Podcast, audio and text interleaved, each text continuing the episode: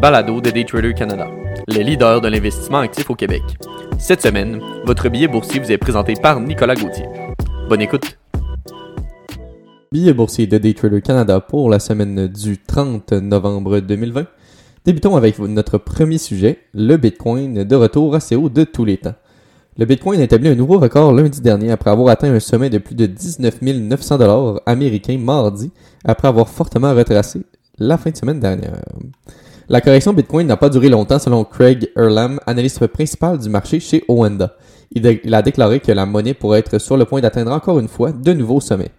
D'ailleurs, selon M. Erlam, encore une fois, entrer dans un territoire inconnu et le coup de pouce psychologique qui découlerait d'un mouvement comme celui-ci pourrait propulser Bitcoin encore plus haut. Il vise 20 000 à court terme. De plus, récupérer des pertes importantes n'est pas inhabituel pour Bitcoin. En effet, la dernière fois qu'il a plongé de 10% en une journée, le 10 mai dernier, il n'a fallu que 4 jours pour récupérer les pertes. Enfin, le rallye de plus de 150% de Bitcoin cette année coïncide avec un flux constant d'investissement institutionnel dans l'actif numérique et dans l'infrastructure cryptographique. D'ailleurs, le dernier investissement en date d'aujourd'hui a été fait par Guggenheim Partners LLC, qui a déclaré vendredi dans un communiqué que le fonds pourrait investir jusqu'à 10% de ses capitaux alloués aux opportunités macro de 5,3 milliards de dollars dans une fiducie Bitcoin. En somme, l'adoption par les institutions des crypto-monnaies représente un très grand pas vers une adoption plus généralisée de ces derniers. En revanche, tout n'est pas encore gagné. La plus grande question, principalement pour les banques, ne provient pas de Bitcoin lui-même, mais de ce qui vient ensuite, d'autant plus que ses défauts en tant que mode de paiement sont bien connus.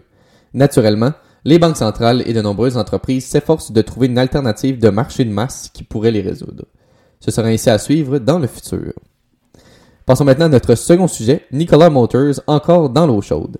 Les actions de Nikola ont chuté de près de 27% lundi à la suite de l'annonce de General Motors qui renonçait à une participation dans le démarrage du camion électrique et que les deux avaient déclaré abandonner leur projet de construction du Badger, la camionnette qui devait s'adresser au public.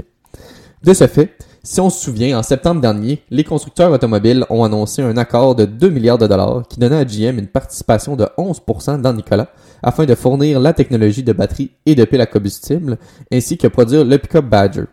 Au lieu de cet accord préalablement négocié, les deux entreprises ont signé un nouvel accord qui appelle à l'utilisation de la technologie des piles combustibles à hydrogène GM dans les camions de moyenne et longue distance de Nikola, selon le communiqué commun.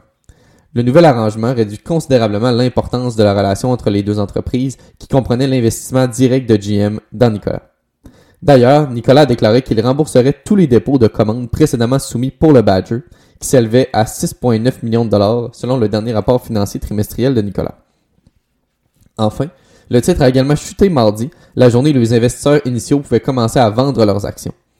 En effet, cet événement a libéré mardi jusqu'à 166 millions d'actions pour la première fois depuis que le producteur de voitures est en bourse. De cette façon, la baisse de plus de 16% démontre clairement un sentiment négatif des investisseurs initiaux dans l'entreprise. Il sera alors très intéressant de voir l'évolution du titre dans les prochaines semaines.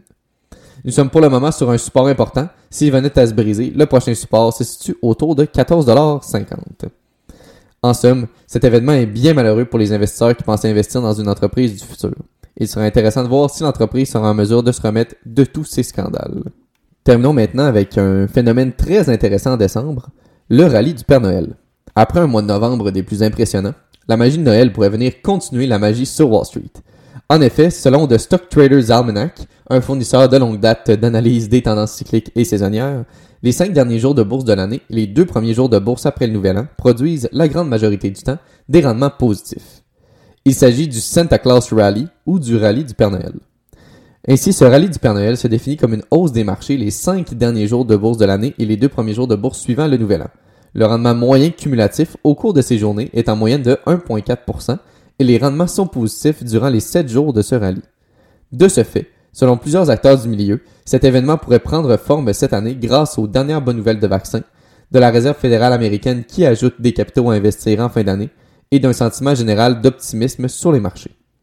Une autre théorie dit que de très gros investisseurs institutionnels, dont certains sont plus vendeurs à découvert et pessimistes, ont tendance à partir en vacances dans le temps des fêtes, laissant le marché aux plus petits investisseurs qui, eux, sont généralement plus acheteurs et optimistes. En revanche, historiquement, il est nécessaire d'être prudent après cette féerique période. En effet, au cours des deux dernières années, le marché a chuté de plus de 2% à la suite du temps des fêtes. De plus, il ne faut pas oublier que nous sommes toujours dans une période incertaine, donc s'il n'y a pas de reprise à la suite de ce rallye, cela pourrait être le signe de marché baissier à venir. En somme, après avoir eu une année des plus rocambolesques au niveau boursier, il sera très intéressant de savoir si elle se termina de façon optimiste ou pessimiste. Merci beaucoup d'avoir écouté le billet de cette semaine. C'était Nicolas Gauthier pour le billet boursier de Daytrader Canada.